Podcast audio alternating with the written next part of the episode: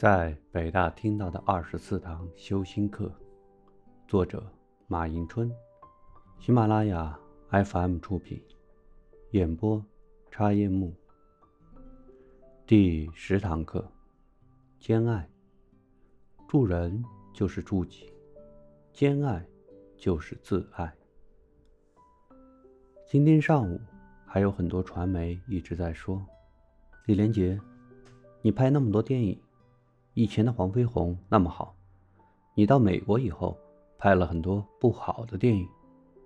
我承认，在热爱我的中国观众里，并不满意我近期的作品，但恰恰相反的是，在地球的另外一端，美国和欧洲恰恰喜欢我近期的电影。一个问题，两个答案。我就说，我要拍什么样的电影？到底是？只给一部分人看，还是给世界上所有人看？我认为，我作为一个中国人，从北京这块土地长大的中国人，在五千年文化养育下的中国人，我要做的事，就是告诉全世界年轻人：中国人不只是功夫好，中国人不只是会打架，中国人有非常大的胸怀去包容各种文化，包容不同政见。不同的信仰，把爱的信息传递出去，这是我真心思维的方法。我也希望在你们这一代人里面，把这个思维的方法带到全世界去。仁者爱人，爱者胜人。武力可能是一个解决问题的办法，但一定不是唯一的方法。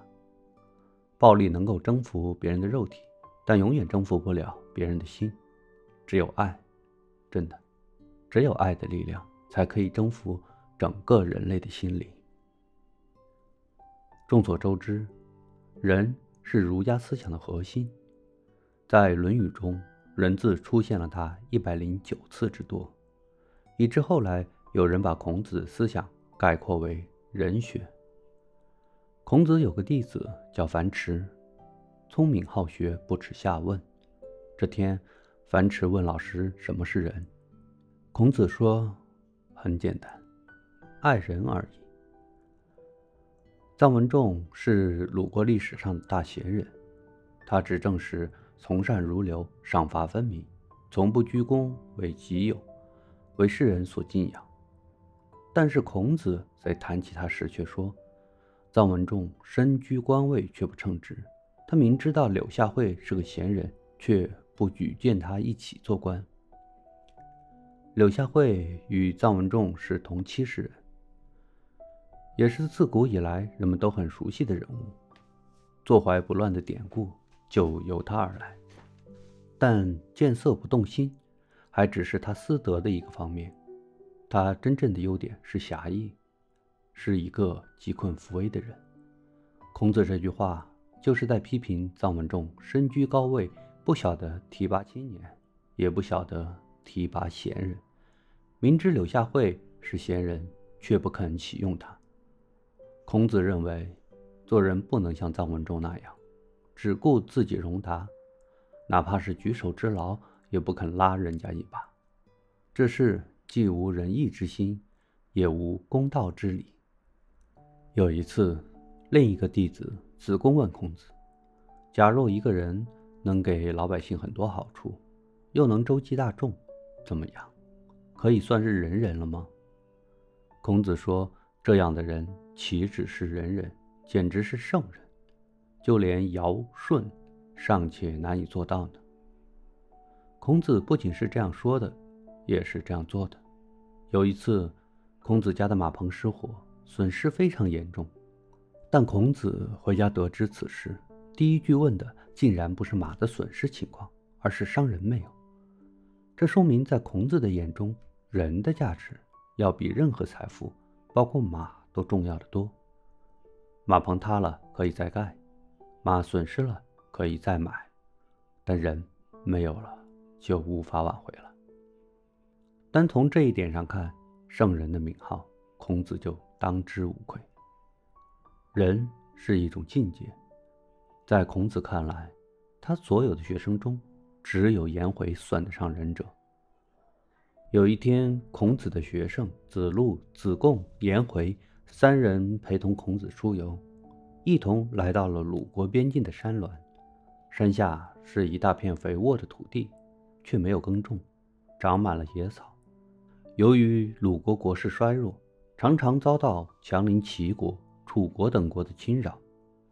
山下的这块土地正好是鲁国与齐、楚等国的边境。孔子看着肥沃的土地因地处交界处被人搁置，感到十分惋惜。他叹了一口气说：“你们三人就前面这块荒地谈谈各自的想法，让我来听听。”老师的话刚刚落音，身为武将的子路就迫不及待地回答道：“我愿担当起保卫鲁国的责任。敌人的军队若从这里侵入，我就穿上威武的军装。”高举战旗，吹起号角，擂响战鼓，率领一支军队冲向敌军，夺过他们的帅旗，杀得敌人望风而逃。我待趁胜扩大鲁国的疆土，使鲁国强大起来。一番慷慨激昂的演讲完毕后，还没有等别人答话，子路又自豪地说：“这只是我中庸才做得到的。子贡和颜回，你们就跟在我后面立功吧。”孔子没有任何表情，只是淡淡的说：“真是一名勇将。”接着，擅长外交、口才出众的子贡说道：“这块土地是一个很好的战场，齐、楚等国的军队会在这里摆开阵势进攻鲁国，鲁国的军队也将摆开阵势在这里迎战。战鼓已经擂响，军队互相对峙。”在战争一触即发的时候，我穿上外交家的白色礼服，在齐楚的阵营前游说，坦诚利害，使他们不战而退。只有我这样，才能挽救鲁国。子路和颜回，你们俩只要跟着我就行了。孔子依然平静地评论说：“真是一个口才雄辩的外交家。”轮到颜回了，他却退到一旁不语。孔子再三鼓励后，他才说：“我希望鲁国有一个贤明的国君，让我辅佐他，实行教化，宣扬礼仪，倡导良好的社会风气，使鲁国强盛起来，与邻国和睦相处。不劳民伤财，建筑防御敌人的城池，把刀剑化为农具，让牛马在这片肥沃的土地上自由劳作，永远没有战争。男人们不会因战争。”别离妻子，子路的勇再也无用武之地，子贡雄辩的口才再也无处施展，因为那时天下已经太平。孔子听得呆了，早已沉醉于颜回描绘的美景中，非常感动。过了片刻，他才严肃地称赞说：“这是多么美好的前景，多么崇高的道德理想啊！”在这个故事里。子路、子贡、颜回都表达出对国家的责任和他们的理想，孔子也都一一予以了肯定。但在这几个人的思想中，孔子最满意的还是颜回，因为只有他准确地理解了儒家的理论，这就是仁。应该说，孔子的思想也不乏过时的糟粕，但其仁爱之说还是非常值得令人继承的。试看，当今世界上的国家中，有很多国家拥有核武器，这些核武器又足以给地球、给人类带来多少毁灭？再如，一些大国嘴上标榜人权主义，但却到处实行霸权，抵制其他国家的发展，更在背后蓄意制造国与国之间的矛盾。他们所缺少的，正是儒家所提倡的仁爱之心。他们所谓的自由平等，向来都只是他们自己的小圈子里实行。有多少爱付出，就有多少爱重来。一个人要想有所成就，他首先要做个好人。西方有一个寓言：圣诞节的晚上，一位夫人看到三位白发飘然的老者坐在自家门前的台阶上。你们一定是饿坏了，进屋吃点东西吧。夫人走上前去，礼貌地招呼老人们：“哦，谢谢。我们在这儿坐一会儿就走。老人们回答：“如果不介意的话，请到屋里坐一会儿吧。外面这么冷，我们全家都欢迎三位与我们共度圣诞节。”夫人诚恳地说。“那么，你家男主人在吗？”一个老人问道。“他就在里面。”夫人答道。“你先去征求一下他的意见吧。”另一个老人说。夫人赶紧回屋，将此事告诉了丈夫。“亲爱的。”你根本不必征求我的意见，快去告诉他们，请他们进来吧。”丈夫说。夫人赶紧跑到门外，再次邀请老人进屋。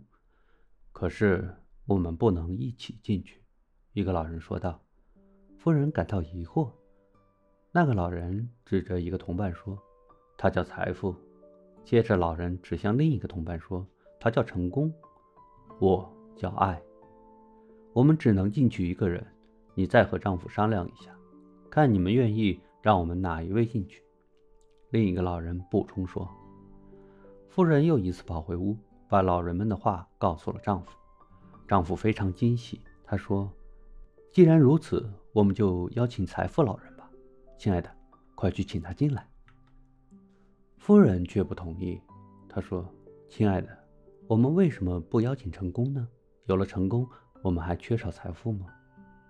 这时，一边的小女儿插话了：“爸爸妈妈，邀请爱进来不是更好吗？我认为一个充满爱的圣诞节才是最好的。”那就听女儿的吧，丈夫对妻子说。夫人再一次跑出去告诉三位老人：“如果你们不肯一起进来的话，那么请叫爱的老人跟我进来吧。”爱朝屋里走去，另外两个老人也跟在后面。刚才我邀请你们一起进来，你们说不能一起进屋。现在我邀请的是爱，你们怎么又愿意进来了呢？夫人不解地问财富老人和成功老人：“难道你不知道吗？哪里有爱，哪里就有财富和成功。假如你邀请的是成功和财富，那么另外两人就会留在外面。但是你邀请了爱，爱走到什么地方，我们就会陪伴他到哪里。”两个老人异口同声地说道：“是的，有爱就有一切。心中有爱的人，无论走到哪里，都会带给我们感动。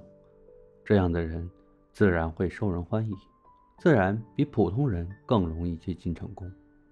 所以，即使是在商品经济日益发达的今天，成功也并不是冷酷的代名词，财富也并非仅仅体现在金钱与数字上。”人与人之间，只有相互付出、相互给予、相互关心、相互敬爱，人间才会产生绵绵不断的能量与生机，社会才会有更多和谐、更多暖意、更多活力，幸福和快乐才会常驻人间。与西方人不同，中国人更愿意用善来代替爱。著名小说家王朔说过：“人们常说的。”善有善报，恶有恶报，其本质上就是物理上的能量守恒定律。你做了一件坏事，你打着各种冠冕堂皇的幌子，把别人的东西巧取豪夺到你那里去，你仗势欺人，别人或许敢怒不敢言，但敢怒二字就说明了报的能量已经产生，再也不会消失。它如何积累，如何酝酿，如何释放？都只是一个时机和管道的问题。反之，你做了一件好事，付出了爱心，帮助了别人，别人即便不能即刻报答你，但至少不会讨厌你。周围的人也会认可你，认可你的人多了，善报自然会络绎不绝的随之而来。所以，不要再唱什么有多少爱可以重来，那是不成熟的想法，是自私，是狭隘的自爱。人心都是肉长的，想让爱重来、多来、不断的来到自己身边，那就先试着付出自己的爱。爱人就是爱自己。曾经在读者上看到过一个故事，在一个漆黑的夜晚，一位远行寻佛的禅师走在崎岖的路上，因为天太黑，行人之间难免磕碰，禅师被行人撞了好几次。突然，远远的一团昏黄的灯光照亮了黑夜。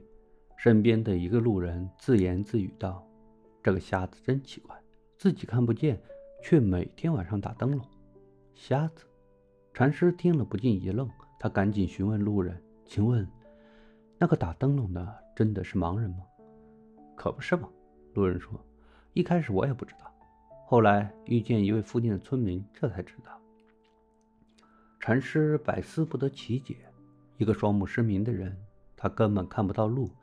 那么他打着灯笼走路岂不可笑？或许他有什么深意？禅师打定主意，一定要弄个明白。丝绸间，盲人已经走到近前。敢问施主，您真的是一位盲人吗？禅师迎上前去问道。是的，我一生下来便双目失明了。盲人停住脚步，平静地回答。禅师更疑惑了。那么？您为什么还要打灯笼呢？黑夜和白天对您来说并无分别啊。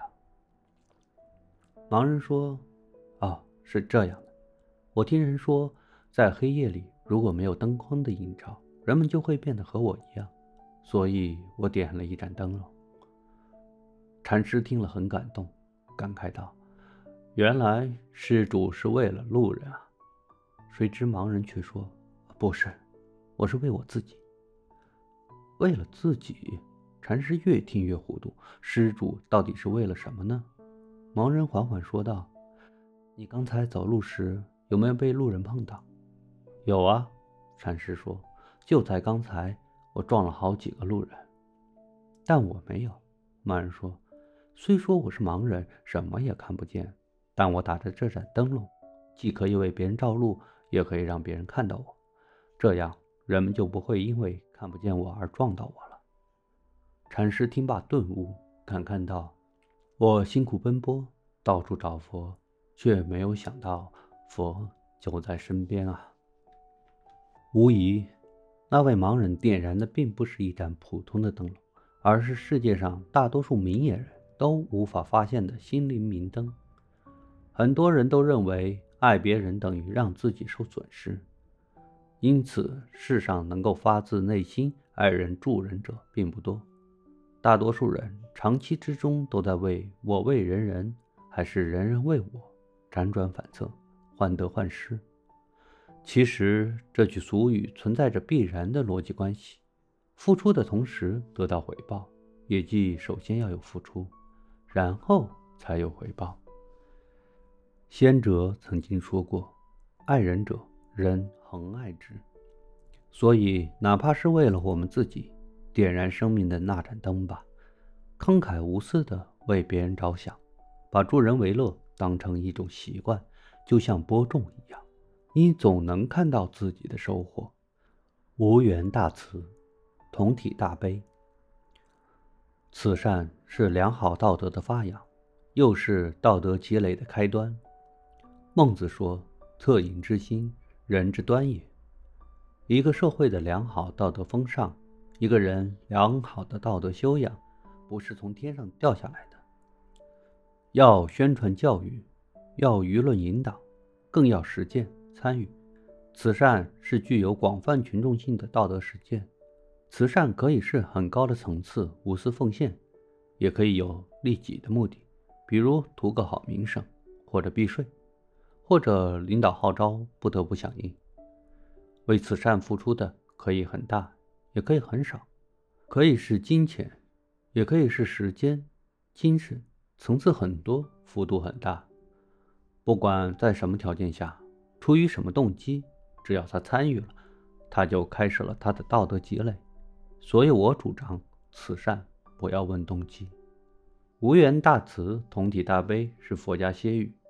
据说还是观音菩萨发的大愿，其中无缘大慈指没有污染的爱。佛家讲究缘分，讲究佛门广大，只度有缘人。但观世音一颗菩萨心，悲怜一切有情众生，于是便发愿说：没有缘分也是一种缘分，没有缘分的人，无缘无故的人，我们也要爱他，度他，盼他活得快乐。而同体大悲，就是说我和他虽然非亲非故，但见到他苦，我自己也苦；见到他痛，我自己也痛。苦在他身，有在我心；伤在他身，痛在我心。不管有缘无缘，我都要超度他们，脱离苦海。佛法过于高深，我们也不可妄加解读，还是看一些现实的生活中的案例吧。据史料记载，先天下之忧而忧，后天下之乐而乐的北宋名臣范仲淹，两岁时父亲范雍便因病去世。其母谢氏贫困无依，只好抱着襁褓中的范仲淹改嫁。因此，少年时代的范仲淹常受虐待。母亲伤心之余，便把他护送到博山的金山寺中读书学习。寺中生活非常艰苦，范仲淹和僧众们只能每日食粥度日。有一次，一个小和尚实在太饿，便把范仲淹的粥偷吃了。范仲淹看见了，却没有作声，但他的肚子饿得咕咕直叫。没办法，他就吃了几口咸菜，然后跑到后院的泉水边喝水。长老看到后问他：“你怎么啃咸菜喝凉水？以后我让人分给你一块干粮吧，不要再这样了。”范仲淹却说：“长老，省出干粮，还是让师兄们吃吧。”二人一问一答，恰好被躲在树后的小和尚听到。他眼里噙着泪花，从此以后再没有动过范仲淹的米粥。又有一次，范仲淹在山上遇到一位算命先生，他走上前去，躬身一礼，问道：“您帮我看一看，我能不能当宰相？”一个十来岁的小孩开口就要当宰相，这把算命先生吓了一跳。他说。看你小小年纪，怎么口气这么大？范仲淹有点不好意思，他接着问：“要不这样吧，您再看看我能不能当个医生？”算命先生觉得很纳闷，心说这孩子的愿望怎么差别那么大？于是好奇地问他：“你先告诉我，你为什么要问这两件事情？”范仲淹不加思索地说：“因为只有良相。”和良医才能救人呢。一个孩子居然念念不忘的是想着救人，让算命先生很感动。于是他假装看了半天，然后煞有介事地说：“你以后啊，一定可以当宰相。”后来范仲淹果然成为了一位出将入相、文武兼备的人才。范仲淹的故事告诉我们：越是高远的志向，越是需要一颗。无私的爱心，如果不能超越一己之私，事业和人生都会大打折扣。反之，当我们学会了博爱，懂得如何去成人之美，我们必然会受到他人的感激和尊重。报之以礼，投我以桃，在彼此深情厚谊的相互回报过程中，爱和关怀会升华为感动，感动。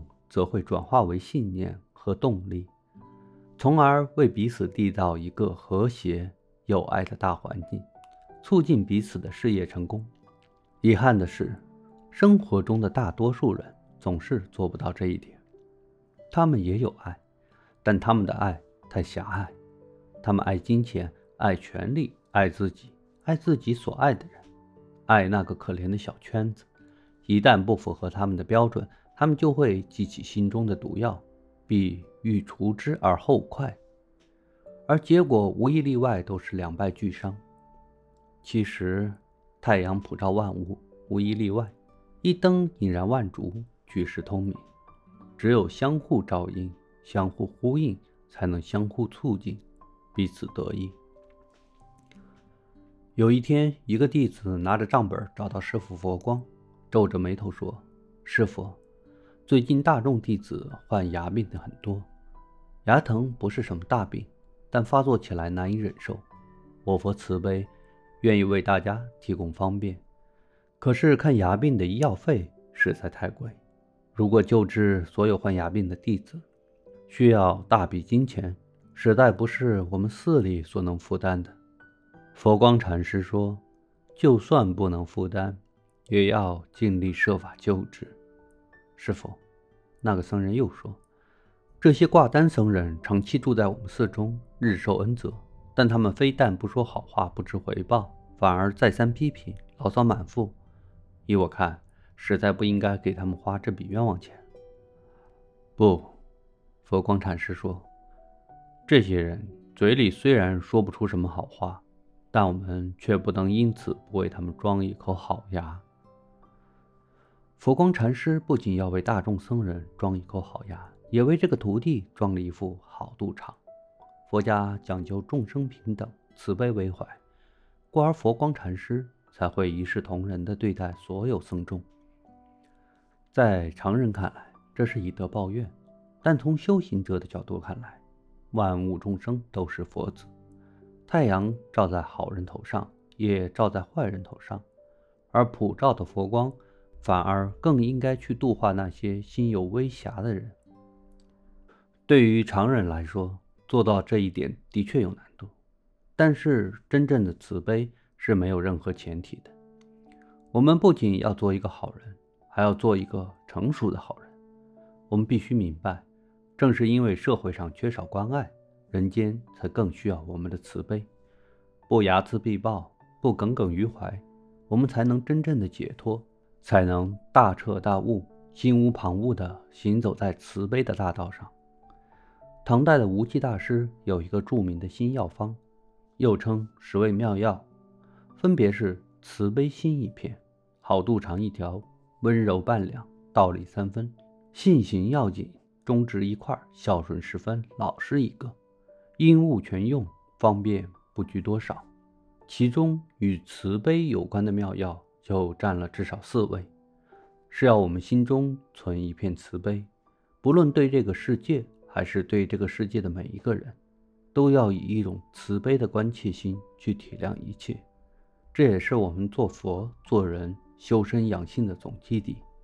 好肚肠一条，便是说我们平时做人行事都要遵从良心的旨意，要心地善良、大度能容。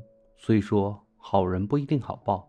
但是好人却能心安理得地生活在这个烦扰尘世上。好人永远不会受到良知的谴责，永远没有内心的煎熬，永远都快快乐乐活在红尘之中。因物全用，因物就是因德，因德就像自己的耳鸣，只有自己知道。也就是说，我们要时时刻刻善积阴德，多做好事，不求为人称颂。但求助人为乐，方便不拘多少，与人方便，也就是给自己预备方便之门。勿以善小而不为，勿以恶小而为之。在这个社会上，不管是给别人多少方便，其结果都是给自己方便。因此，何乐而不为呢？至于其他几位，看似与慈悲无关，实则也都是以慈悲为基础。为前提或者息息相关的慈悲心是为修身养性的核心，处处慈悲，成佛、成祖、成圣、成君子，皆指日可待。